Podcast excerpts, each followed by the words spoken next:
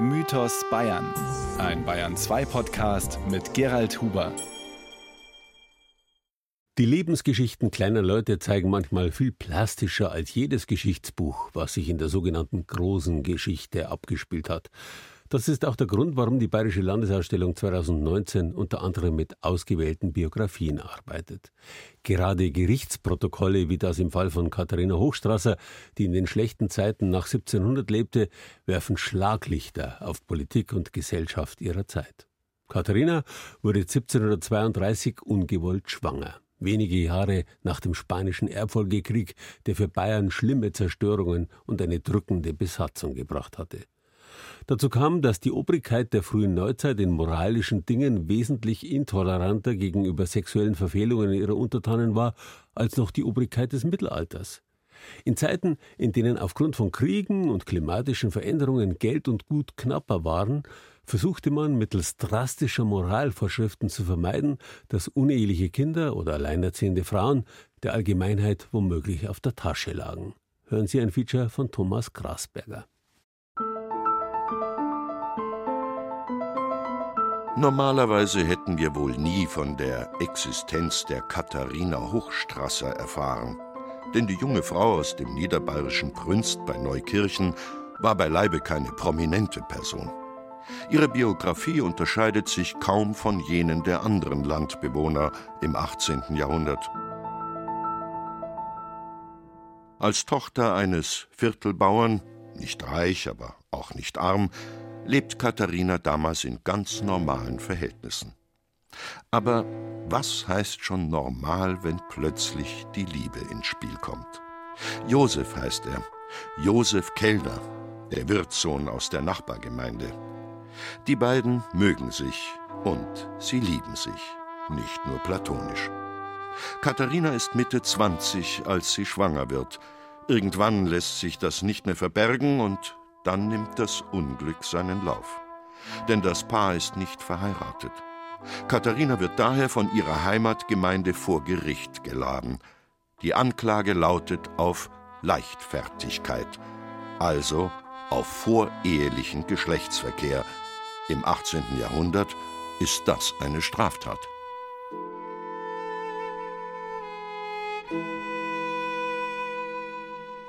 Katharina Hochstrasser wurde damit aktenkundig.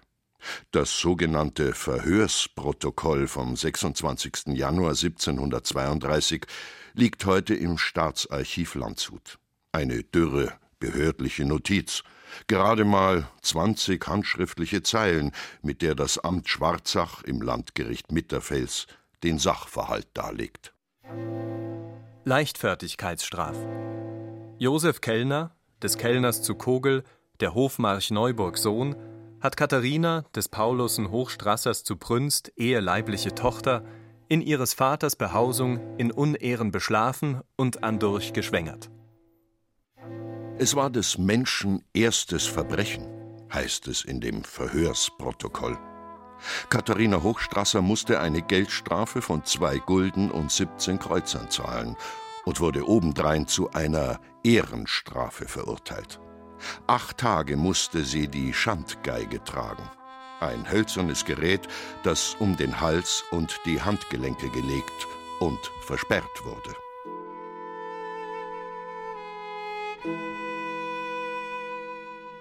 Katharina war damals hochschwanger. Ihre Tochter kam zehn Wochen nach dem Urteilsspruch zur Welt. Auch Josef Kellner wurde bestraft in seiner Heimatgemeinde. Näheres wissen wir nicht nur dass die beiden nie geheiratet haben. Ihr weiteres Schicksal verliert sich im Dunkel der Geschichte. Aber so wie Katharina und Josef erging es im 18. Jahrhundert vielen jungen Leuten, sagt der Münchner Historiker Stefan Breit. Für sein Buch Leichtfertigkeit und ländliche Gesellschaft hat Breit die voreheliche Sexualität in drei oberbayerischen Gerichtsbezirken der frühen Neuzeit untersucht. Leichtfertigkeit war damals weit verbreitet. Auch wenn große regionale Unterschiede bestanden, kann man sagen, dass in Bayern und Österreich im 18. Jahrhundert etwa jedes zehnte Kind unehelich geboren wurde. Was für die Menschen damals ein großes Unglück war, ist für heutige Historiker ein Glücksfall, denn die Akten von einst sind oft wertvolle Quellen. Zum Beispiel die Verhörsprotokolle der Niedergerichtsbarkeit, die von geistlichen wie weltlichen Grundherren ausgeübt wurde. Sie urteilte alles außer Mord, Diebstahl, Vergewaltigung und Straßenraub ab. In solchen Verhörsprotokollen finden sich auch die Leichtfertigkeitsklagen, sagt Stefan Breit. Da wird praktisch der Name genannt, aber auch der Stand, Dienstbote oder Bauernsohn und so weiter. Und die Strafe wird festgehalten. Und dann, so habe ich jedenfalls gemacht, ich habe zum Beispiel für diese drei Gerichtspfarreien alle Heiratsmatrikeln, Geburtsmatrikeln und Sterbenmatrikeln ausgewertet, sodass ich den Kontext bestimmen kann, in dem dieses Delikt geschehen ist. Noch detaillierter sind die Briefprotokolle die alle beurkundungspflichtigen Rechtsgeschäfte der Untertanen verzeichnen, Heiraten, Testamente, Hofübergaben usw. Das intime Gefühls- und Liebesleben unserer Vorfahren im 17. und 18. Jahrhundert offenbart sich jedoch in einem anderen Fundus. Also eine ganz wichtige Quelle sind die Eheversprechungsklagen des kirchlichen Gerichts. Da konnte eine Frau einen Mann verklagen, wenn er ihr die Ehe versprochen hat, aber sich nicht an das Versprechen gehalten hat. Natürlich gibt es auch den umgekehrten Fall. Und die Personen erzählen dann ihre Geschichte, ihre Liebe zu dem, wie das gekommen ist, unter welchen Umständen und so weiter. Das ist also eine sehr wertvolle Quelle. Eheversprechen, die nicht gehalten wurden, mussten mit Geld entschädigt werden. Als Beweise wurden vor Gericht Liebesbriefe und kleine Geschenke herangezogen, die das gegebene Versprechen untermauerten. Ob jemand leichtfertig und somit strafbar im Sinne des Gesetzes handelte, hing von einer anderen Frage ab, nämlich ob es zu vorehelichem Geschlechtsverkehr gekommen war.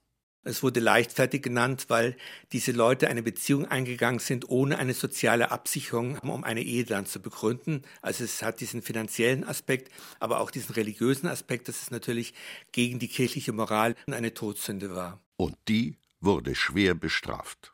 Meist verhängte das örtliche Gericht im 18. Jahrhundert eine Kombination aus Geld- und Ehrenstrafen. Wie bei der Bauerstochter Katharina Hochstrasser die zwei Gulden, 17 Kreuzer und einen Heller zahlen musste. Eine erhebliche Summe, sagt der Historiker Stefan Breit. Es war schon viel Geld. Für eine Dienstbotin zum Beispiel war es so der Monatslohn.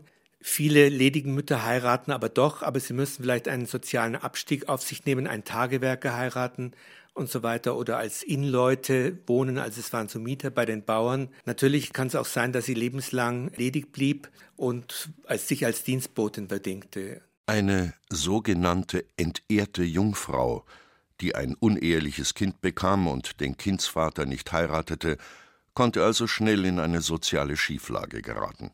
Ihr Ruf war beschädigt, denn jeder konnte sehen, dass sie leichtfertig gewesen war. Die Schandstrafen sollten abschreckend wirken. Also, dass eine Frau in der Geige stehen musste, fünf Tage lang vor dem Amtshaus, oder ein Mann bekam dann so eine Eisenkugel angekettet dann an dem Fuß oder hat so einen Glöckchenkranz am Kopf gehabt. Das war natürlich entehrend und auch gesundheitsgefährlich für die Frauen. Deshalb wurde die Strafe 1780 dann das erste Mal abgeschafft.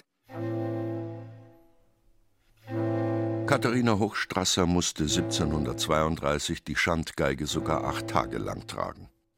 Ob sie mit diesem Foltergerät vor dem Amtsgebäude stehen musste oder in einer gemilderten Form nur vor dem eigenen Haus, ist nicht überliefert. So oder so war es eine Tortur für die hochschwangere Frau, die obendrein den Spott der anderen zu ertragen hatte. Wie stark dieser Spott tatsächlich war, lässt sich heute nicht mehr sagen, meint Stefan Breit. Denn das Delikt der Leichtfertigkeit war in Bayern weit verbreitet und daher in der Bevölkerung mehr toleriert als anderswo. Es kam immer auf die Umstände an. Waren zwei junge Menschen jahrelang ein Paar, konnten aber aus finanziellen Gründen nicht heiraten, so durften sie wohl mit Verständnis und Nachsicht ihrer Nachbarn rechnen. Darum weiß ich jetzt nicht, ob sie so dem Sport preisgegeben waren. Es gibt eine Stelle, wo eine Frau sagt, wenn du eine Hure bist, so geht's mich nichts an. Also es zeigt doch eine gewisse Toleranz. Wenig tolerant zeigte sich hingegen die Obrigkeit. Nur Heiratswillige konnten auf mildere Strafen hoffen. Ob sie dann auch eine Heiratserlaubnis bekamen, war eine andere Frage. Wer hingegen wiederholt der Leichtfertigkeit überführt wurde, musste damit rechnen, des Heimatortes oder sogar des Landes verwiesen zu werden, eine drastische Strafe. Denn in der Fremde fehlten Schutz und Unterstützung der Familie. Am Ende stand oft ein Leben auf der Landstraße.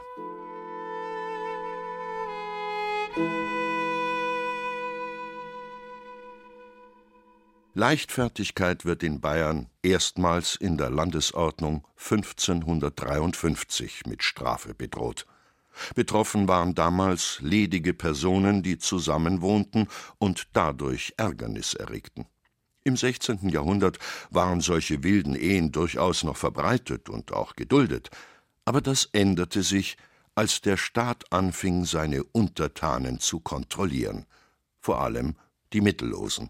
Bei den Dienstboten gab es ja Heiratsverbote ab 1553 und Tagelöhner wurde immer mehr erschwert, durch eine Existenz aufzubauen. Mit dem herzoglichen Mandat vom 20. April 1578 wurde jungen Leuten auch das leichtfertige Heiraten verboten. Der Fürst bekämpft die leichtfertigen Beziehungen, weil ja oft Beziehungen entstehen, die unvermögend sind und sich nicht ernähren können. Das ist auch ein sehr wichtiger Aspekt dabei.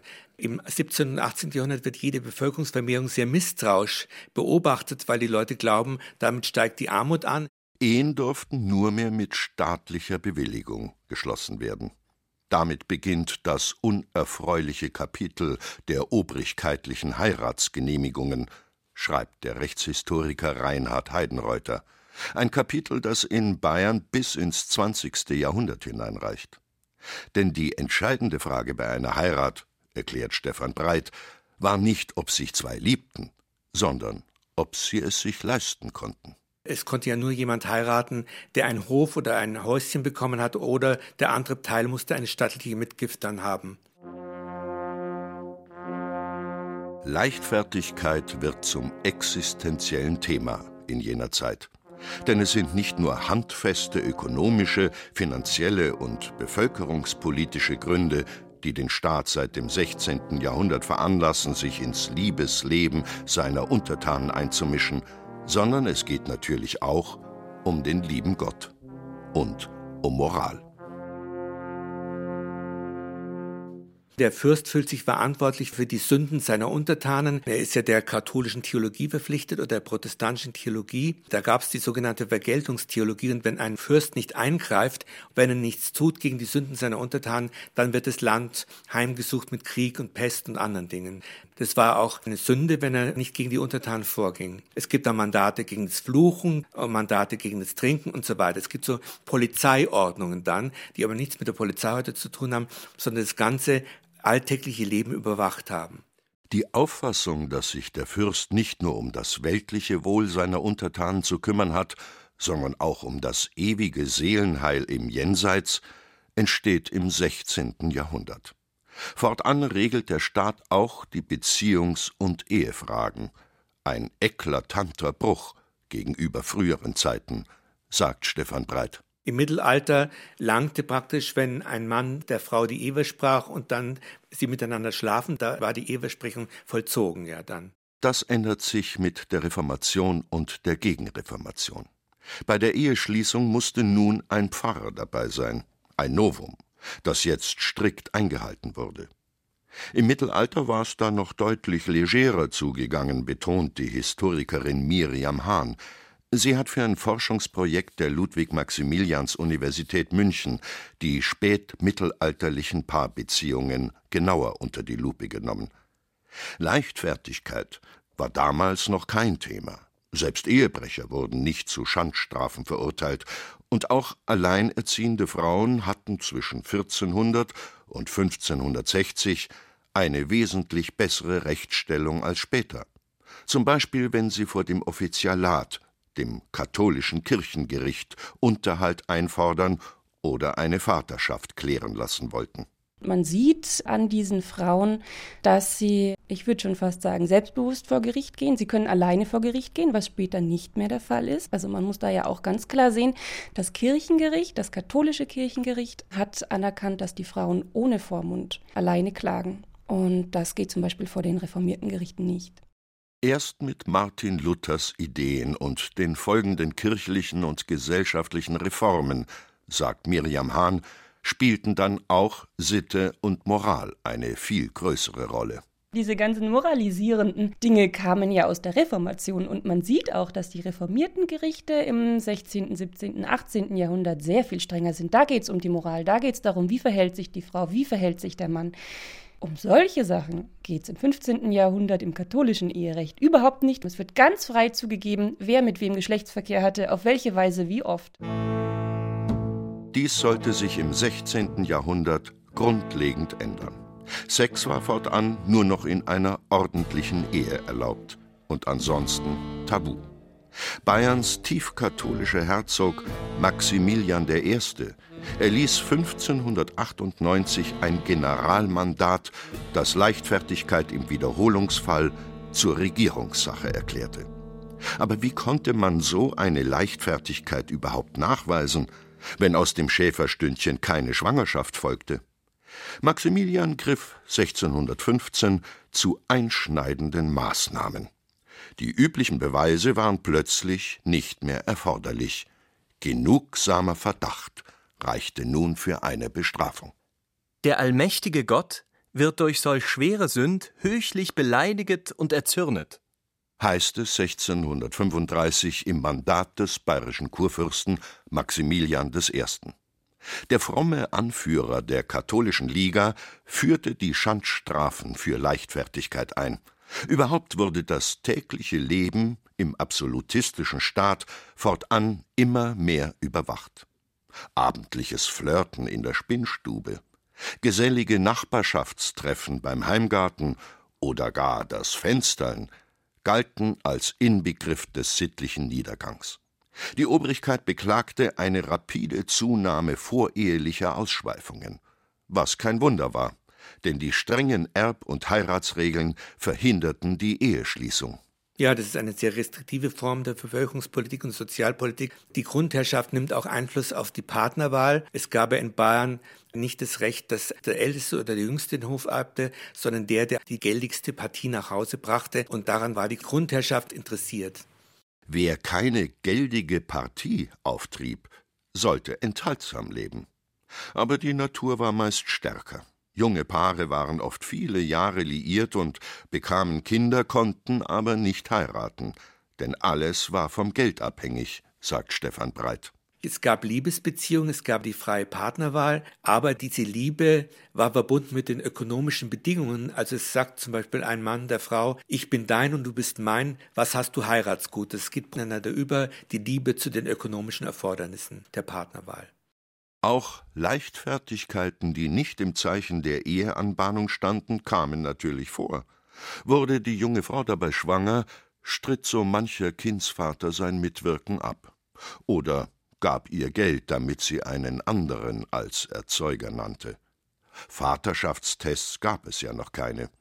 Häufig war es dann die Frau, die in arge Nöte kam, in juristische, wirtschaftliche und moralische. Es war praktisch eine Todsünde und die Kirche hat dann darauf gedrängt, dass die Betreffenden heiraten, dass die geschwächte Jungfrau wieder zu Ehren kam. Und der Staat hatte eigentlich an diesen Beziehungen kein Interesse. Der wollte ja keine Beziehungen schaffen, die sich nicht ernähren konnten. Darum gibt es einen Konflikt zwischen Kirche und Staat.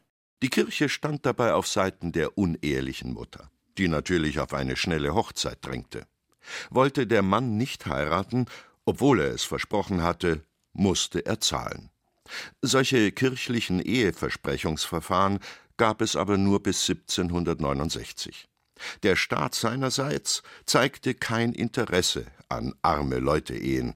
Eingeschritten ist er nur, wenn die Untertanen vorehelichen Sex gehabt hatten. Der war weiterhin strafbar. Für beide.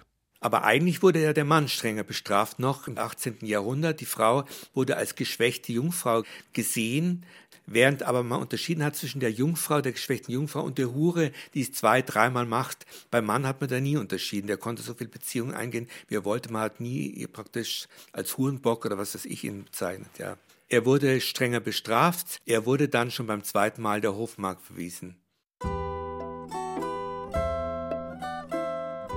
Nicht immer führte eine Verurteilung wegen Leichtfertigkeit zwangsläufig zu Not und Elend.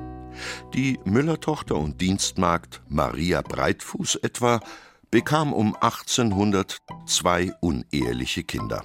Eines vom Bauernsohn, eines vom Knecht.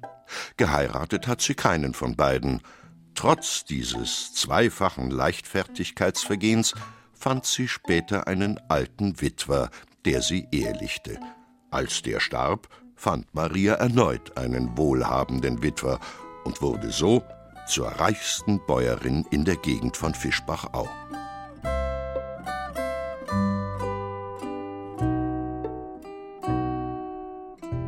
Die glückliche Fügung im Fall der Maria Breitfuß war natürlich die Ausnahme. In der Regel gerieten die ungewollt schwangeren Frauen schnell in eine Notlage, die sie manchmal zu verzweifelten Handlungen trieb. Die hohen Kindsmordzahlen, so kritisierten etwa die Aufklärer im 18. Jahrhundert, seien eine Folge der harten Strafen für vorehelichen Geschlechtsverkehr, weshalb im Jahr 1780 die erniedrigenden Schandstrafen abgeschafft wurden, zumindest beim erstmaligen Delikt. Nach langen Debatten wurde 1808 die Bestrafung des vorehelichen Geschlechtsverkehrs dann ganz aufgehoben.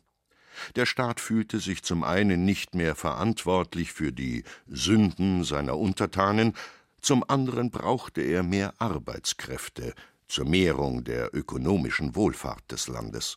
Und so war es plötzlich durchaus genehm, dass die Zahl der unehelichen Geburten im 19. Jahrhundert vielerorts sprunghaft anstieg allen Moralpredigten der Pfarrer zum Trotz, 20 Prozent uneheliche Kinder waren auf dem Land keine Ausnahme. In den Vorstädten Münchens lag der Anteil oft bei 50 Prozent. Manche Historiker sprechen in diesem Zusammenhang von einer sexuellen Revolution. Stefan Breit ist da skeptisch. Das ist natürlich sehr umstritten, diese These. Ich glaube einfach, dass eine große Rolle spielt, dass die Strafen aufgehoben werden. Der ledige Vater und die ledige Mutter müssen nicht mehr fürchten, bestraft zu werden, so eine Schandstrafe über sich ergehen zu lassen, die so schon gesundheitsgefährlich war. Und das bewirkt dann den Anstieg. Hätte Katharina Hochstrasser also 100 Jahre später gelebt, wären ihr Schandgeige und Geldstrafe erspart geblieben. Aber als entehrte Jungfrau mit einem unehelichen Kind hätte sie es wahrscheinlich trotzdem schwer gehabt, meint Stefan Breit. Sie wäre eine ledige Frau geblieben, hätte keinen Heiratspartner gefunden und hätte wahrscheinlich einen sozialen Abstieg damit auf sich nehmen können. Denn die Situation für das einfache Volk wurde durch die Straffreiheit keineswegs leichter. Im Gegenteil. Die Gemeinden, die seit 1818 Heiratsgenehmigungen erteilen durften, mussten auch die Kosten für die Armenpflege tragen. Sie setzten deshalb alles daran, Eheschließungen von Mittellosen zu verhindern. Für die ärmere Bevölkerung gab es kaum mehr Möglichkeiten, eine Existenz zu gründen. Ohne Eigentum keine Hochzeit. Das Recht zu heiraten war in Bayern bis zum Ende der Monarchie im Jahr 1918 also keineswegs eine Selbstverständlichkeit. Und der moralische Druck, vor allem auf ledige Mütter, blieb bis weit ins 20. Jahrhundert hinein groß. Auch wenn Leichtfertigkeit keine Straftat mehr war, ein Schimpfwort ist es noch lange geblieben.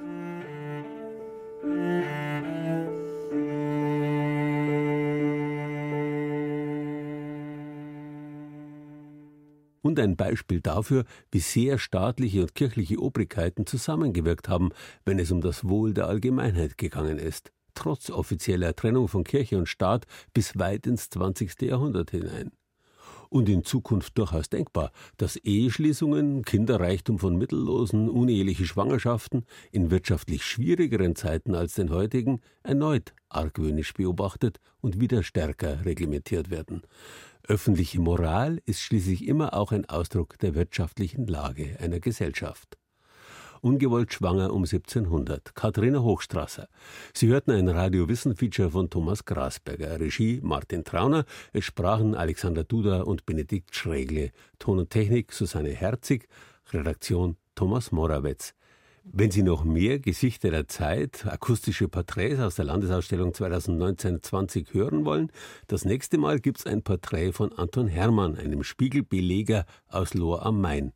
Er hat sich bei der Arbeit mit Quecksilber vergiftet und um an Medizin zu kommen, hat er dann das teure Schwermetall aus der Werkstatt geschmuggelt. 1776 ist sein Handel aufgeflogen. Wenn Sie diese und keine weitere Folge meines Podcasts Mythos Bayern verpassen wollen, abonnieren Sie ihn einfach. Und bis zum nächsten Mal grüßt Sie herzlich der Gerald Huber. Wenn Ihnen dieser Podcast gefallen hat, dann gefällt Ihnen vielleicht auch Radiowissen, die ganze Welt des Wissens. Gut recherchiert, spannend erzählt, Bildung mit Unterhaltungswert. Radiowissen gibt es unter bayern2.de slash podcast und überall, wo es Podcasts gibt.